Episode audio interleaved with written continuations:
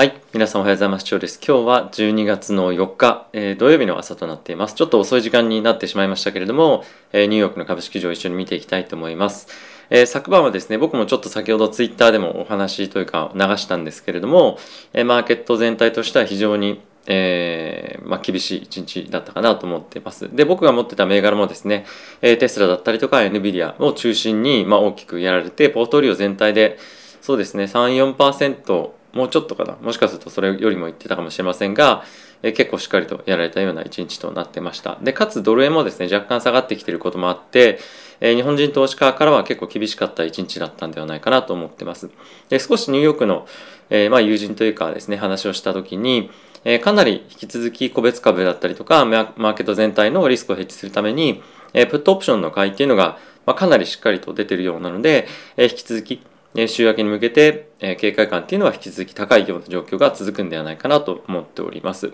はい。まずは一旦ですね、ちょっと指数一緒に見ていきたいと思います。はい。こちらですけれども、まずはダウがマイナスの0.17%、S&P がマイナスの0.84%、ナスタックがマイナスの1.93%、92%ですね。ラッセル2000がマイナスの2.13%となっておりました。はい。あとはですね、FX に関してはドル円が112.81というところで、まあ、じり下がり、じり下がりのような感じで、米国の10年債に関しては、9ベース下がって1.36というところですね。まあ、この水準感かなり久しぶりなので、まあ、いかに今リスクオフというところが進んできているか、マーケット全体のまあ恐怖感というところが今高まってきているかというのは、この辺りから見て取れるかなと思っています。まあ、あとは一つ気にしておきたいのが、え原油の水準ですかね、66.22というところで、え原油がですね、さらに下がってくるようであれば、えリスクオフのようなこと形が、まあ、さらに進む可能性もあるので、えこの辺りは、あの、しっかりと見ていきたいような、え指標かなと思っております。はい。まあ、あとはですね、え皆さんと一緒に今回非常に重要な雇用統計見ていきたいんですが、えこちらがですね、えーまあ、オフィシャルのデータになってるんですけれども、まあ、重要なのは、まずはですね、こちらのアンエンプロイメントレート、まあ、失業率ですね、4.2に、まあ、大きくしっかりと下がっていますねと。で、えー、これに加えてもう一つやっぱ非常に重要なのがパティシペーションレートですね、労働参加率っていうのが61.8というところで、まあ、非常にしっかりと改善しているというところもあるので、えー、雇用統計、まあ、全般的に見てみると、まあ、そんなに悪くない堅調かなというのが正直感じています。で、えー、こちらの数値なんですけれども、まあこれは今マーケットで一番あの速報で発信あった時に一番注目される数字なんですけれどもこちらのトータルノーファームというところで210と書いてますがこれが21万人の増加ということとなっておりました。マーケットの予想としては55万人とか51万人とかその辺の50万人強の予想だったんですけれども、まあ、それの半分もいかなかったということでちょっとやっぱり、あのまあ、パニックじゃないですけども、まあ、非常にえ、難しいようなマーケットに昨日一日になったかなと思ってます。で、え、これでまあ一旦ちょっとあの雇用統計、まあ、見るのはちょっと終わろうと思うんですが細かいデータをですね。でやっぱり注目なのがオミクロンが出てきたことによって12月近辺の雇用がどうなっていくのかっていうのは一つ非常に注目されているのとあとは今回ですね出てきた数字とあとはもう一個別の民間ベースでの、まあ、いろんな調査とかっていうのがいろいろあってそこの乖離がですねかなりあるんですねなので、えー、もしかすると、えー、次の1月の1月のタイミングで発表されるえ雇用統計が出るタイミングで、まあ、今回発表されたこの11月の非常に弱かった雇用統計が大幅に改善されるとかっていう可能性もあるんじゃないかというふうにまあ言われてますと。なのでこの辺りは非常にえ雇用統計が重要になってくるセンシティブな今タイミングではあるんですけれども、まあ、オミクロンというところと加えて、えこの辺りは非常に重視をしておくべきポイントかなと思ってます。まあ、あとはですね、えパウエル議長としては、まあ、今回4.2%ですかね、という形で失業率がしっかりと下がってきていることもあるので、引き続きテーパリングの加速化だったりとか、利上げの時期の早めるというとかっていう議論もさらに進むんではないのかなと思うので、1ヶ月ぐらいはもしかすると、マーケット全般的に非常に、まあ、いわゆるそのシェイキーというかあの揺れるっていうふうにシェイキーっていう意味なんですけども、えー、難しい、えー、結構株式投資家には厳しいような状況が続くんではないかなと思っております。はい。まあ、あとはですね、他に見ていきたいものとしては、えー、チャートで見ると、あの、まあ、今これダウなんですけれども、まあ、ダウはこの100日移動平均線かな？これが。ブルーが200か。すみません。200日同平均線のところに抜けてきてるわけなんですが、まあ、それよりもこの100日同あの S&P500 の方で100日同平均線今タッチしているようなレベルになっているのでこの辺りをサポートできるかどうかっていうところも、まあ、一つ目安として見ておきたいなというところとこちらナスダックも同様に200日同平均線のところにま差し掛かっているので、まあ、比較的この辺りを目安に、え、僕はですねちょっと買いを入れておきたいかなと思っています。なのでまだあの動いてないんですけども週明けももうちょっと下がってくるようであればまあその辺りをターゲットに個別株に関しては資金を少しずつ入れていこうかなと思っています。あの結構いろんなトピックだったりとかあとは数日以内にオミクロンのデータ分析の解析の結果っていうのが出てくるというふうに言われているので、まあ、その辺りの内容以下ではもっと下がる可能性もまあなきにしもあらずかなと思っているので手持ちのキャッシュ全部使うというよりもまあ例えば10分の1一旦ちょっと入れてみようかなというふうに思ってるんですが、まあ、そんなような形で小分けして入っていこうかなと思ってます。まあ、今過度にリスクを取りすぎるというようなまあ必要もないと思いますけれども、まあ、割安感っていうところは、まあ、このテクニカルっていう面で見て出てきてはいるので、まあ、一旦そのあたりであの小さく買いを入れてもいいんじゃないかなと思っております。はい。あとはですね、注目されているのが、2年債の金利ですね。昨日はあのほとんど動かなくて、じりっと下がってましたけれども、まあ、やはり雇用統計の、えー、結果を受けてですね、あの10年債の利回りがバーンって下がってリスクオフというような状況にはなっているんですが、まあ、やっぱり4.2%という失業率の堅調さというところで利上げの観測も引き続き高くあるということからこの2年債の金利に関しては、まあ、下がらずしっかりとあの、まあ、高い水準ある程度維持できていたのかなと思っています。はい。まあ、この辺りは継続して見ていきたいポイントではあるんですがえ短期的にはえまだまだ危ない状況あのマーケットとしては不安定な状況がしばらく続くんではないかなと思ってます。結構やっぱりこれあの個人投資家なのか機関投資家なのかっていうところでやっぱり対応が大きく変わってくると思うんですがやっぱり個人投資家の重要なというかあの優位点ですね。優位点に関しては、まあ、1年以内に結果を出さなきゃいけないとかっていうのがやっぱりないので、まあ、そういった観点で言うと、まあ、ある程度あの下がってきて安いかなと思うところでポンポンと買っておいて、まあ半年でも1年でも寝かして、まあそれあた、そういう長期のスパンで見て、え上がっていけば、まあいいかなっていうような、まあ、戦略が取れるっていうのは個人投資家の、まあ大きく優位なところでもあると思うので、まあそのあたりは、え長期で持ちたいよっていう人はですね、まあそういうような感覚で、えー、まあ一ついくつかの銘柄を拾っていくのも、まあ面白いんではないかなと思っております。はい。では、ここから一緒にニューヨーク、すみません、えっと、ウォール・ストリート・ジャーナル見ていきたいと思うんですけれども、やはり一番注目されているのが、えー、昨日の雇用統計ですね。で、先ほども言ったように、えー、ちょっとですね、あの中身、企業として、えー、どういうふうに、あの、まあ、企業が答える調査、プラス民間が答える調査で、まあ、大きく、えー、昨日の11月の雇用統計の数値に関しては、えー、違ったので、まあ、この辺りは結構どういうふうに捉えていいかっていうのが非常に難しいですよねっていうのが結構いろんなところで、え、トピックと、なってます。で、昨日はあの21万人ということで予想よりは大きく悪かったんですけれどもまあ堅調に回復しているよねっていうのは、まあ、一つコンセンサスとして、全体として持っていると思うのでうわすごい悪かったからパニックで売りだみたいなとかっていうよりもあの継続してどの水準で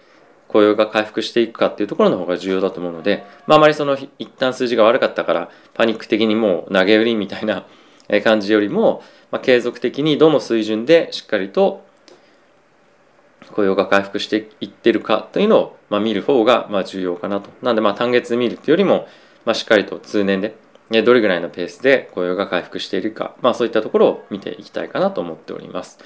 はい。まあ、あとはですね、テック関係の銘柄に関しては、まあ、オミクロン株のまあ、ある程度あの影響だったりとかっていうのも、まあ、受けてるんじゃないかみたいな記事になってますが、まあ、あのさっきも言ったように、今後数日でオミクロン関係の解析調査っていうのが出てくるので、そのあたりは非常に大きく影響をしているかなと思ってます。であとはですね、さっきプットのオプションをかなり買われてるっていうような話をしたんですけれども、まあその背景にあるのは、やっぱり個別株もある程度こういったところで仕込んでると思うんですよね。あの下がったところで買ってっていうのがオペレーションとしてあって、えただ単にプットオプションを買ってるとかっていうよりも、まあ、現物のポジションのヘッジっていうことだと思うので、えー、まあ悪い方向に捉えるというよりも、まあしっかりとこの辺りでまあ、買いが入っている人っていうのもいるんじゃないかなと個人的には思っております。昨日のマーケット引けのタイミングでやっぱり少しポッと上がってたりもするので、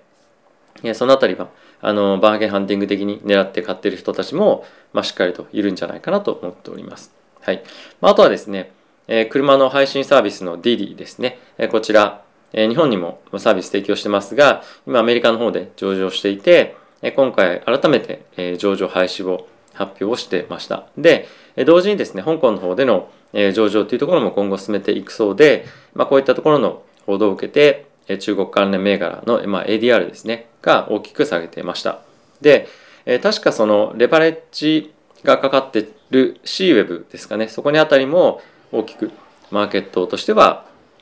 え下げていたりとかっていうのもあるので、え中国銘柄引き継ぎ非常に難しい展開にはえなっているかなと思います。すみません、ちょっと今子供がトイレ行ってましたけれども。はい。なのでまあ中国銘柄なかなかちょっとやっぱ触りづらい状況がえ今後もえ継続して続くと思いますし、まあちょっとチャート見たり割安感あるよねっていうので入っていくにはまだあの、まあ、マーケット全般的な地合いの悪さっていうのもあるので、えー、まああまり無理してリスク取るものでもないのかなと思うので、まあ、僕はしばらくはこの辺りからは離れておきたいかなと思っております。はい、こんな感じですかね、ウォール・ストリート・ジャーナルの方は。えっ、ー、と、ブルームバーグの方も、まあ、比較的似たような記事が大きく出ております。引き続き、え、まあ、これファウチさんですけれども、オミクロン株に関しての情報っていうのはまあそんなに出てきてない数日間のうちにで、まあ、出てきますよっていうのがまずは一つ非常に重要なニュースですね。まあ、あとはテスラだったりとか、まあ、NVIDIA みたいに有料株に関しても、え、しっかりと大きく下がってしまっていますっていうのも、まあ、一つニュース記事として、え、出ていました。まあ、あとはですね、え、こちらも結構、まあ、面白いポイントだなと僕は思っているんですが、ビットコインと株式市場の相関が、まあ、強くなってる。えー、まあ、大きく一緒に下がってるっていうことなんですけれども、まあ、こういう状況の時っていうのは、以前もちょっと別の動画でもあのお伝えをしたかもしれませんが、まあ、リスクマーケットの、えーまあ、まあ、リスクマーケットというかその株式だったりビットコインマーケットが、まあ、いかに恐怖を感じてるかっていうところが、まあ、よく表れているあの、まあ、状況なんではないかなと思うんですよね。まだビットコインと株式上の相関っていうのがそんなにない状況っていうのはマーケット全般として、え引き続きあの投資活動に対して前向きな、まあ、あの上昇トレンドっていうのを継続して維持できているような環境だと思うんですがこのように相関が高くなって一気に両方も下がってるっていう時はマーケット全般として少しパニックになっているような状況でも、まあ、あるのかなと思うので、まあ、そういったところが一つニュースとして、まあ、記事になっていました。はい。まあ、あの昨日はいろいろとマーケットでの動きもあったりとかはしたんですけれども、まあ基本的にそんなに大きなニュースっていうのは正直なかったかなと思うので、まあ一旦マーケットがこの雇用統計をですね、週末どのように消化して、マーケットまた再度反応してくるかっていうのは見ていきたいと思っています。で、やっぱりこのオミクロンのも数値が出てくるっていうところに今状況にあるので、この数値次第かなっていうのが正直なところかと思っています。はい。まあおそらく今のところの感じで言うと、えー、オミクロン株に関しては、えー、毒性についてはそんなに、まあ、強くないというところが一つ出てきそうな情報でもあるので、まあ、そういったところが出てくればマーケット一旦ちょっと大きく跳ねるじゃないですけど、まあ、ある程度の一定程度の回復っていうのは見込めるかなと思ってます。でその一方でえじゃあワクチンどうするんだっていうところがまたもう一つの焦点になってくると思うんですけれども、え今ワクチンを製造している各社なんですが、え現状の、ま、デルタ株だったりとかに対応しているような今すでにもう開発されているワクチンにプラス加えて、えオミクロン株に対しての、え抗体も作ってくれるようなワクチンをですね、まあ、今後ワクチンみたいなものを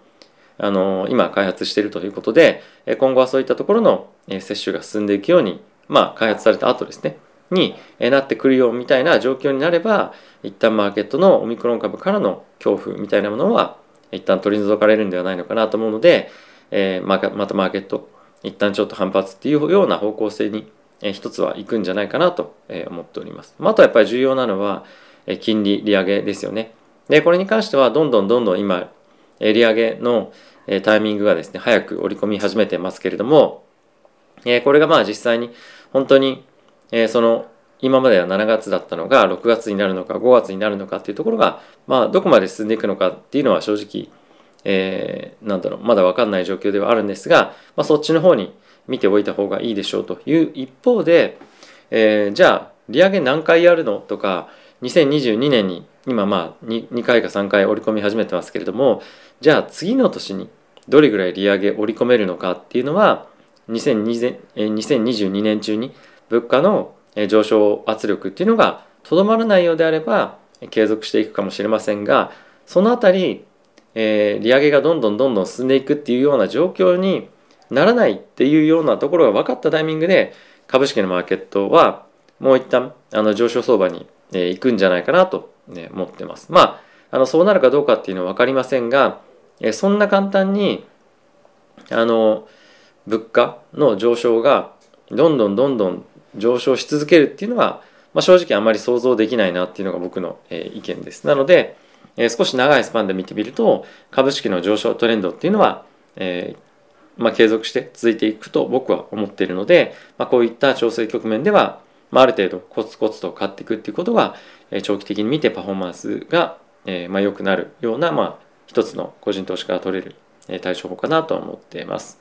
はい。ということで、えー、皆さんこの週末ちょっとあの動画出すのが遅くなってしまったんですけれども、えー、非常に天気もいいので、えー、ぜひですねあの、まあ、外に出てってわけじゃないんですが、いい週末をお過ごしください、えー、週末もですねまた動画出していきたいと思いますのでぜひ見ていただけると嬉しいです。ということでまた次回の動画でお会いしましょう。さよなら。